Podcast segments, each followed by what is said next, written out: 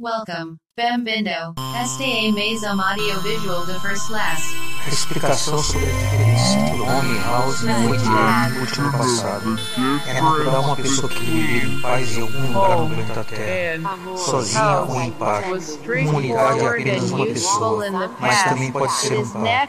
Mas a durabilidade da condição de par é ilusória e temporária. Pensar, imaginar e fazer não tem o mesmo significado. São três assuntos diferentes.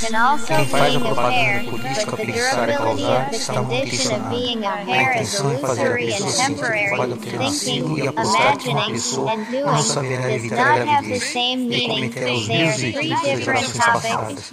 O pensar é causar é facilmente associado à propaganda política da igreja todo o tempo.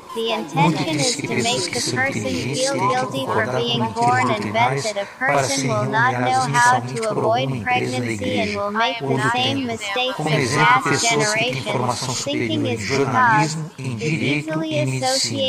with the Uma political condição humana. propaganda of the church or the temple. Very sad that people who are smart have to agree with doctrinal lies to be paid monthly by some company of the church or the temple. As an example, people who have a higher education in journalism, in law, in medicine, a sad human condition. Stay, stay, stay. Podcasts stay by First the Blast, an economical podcaster.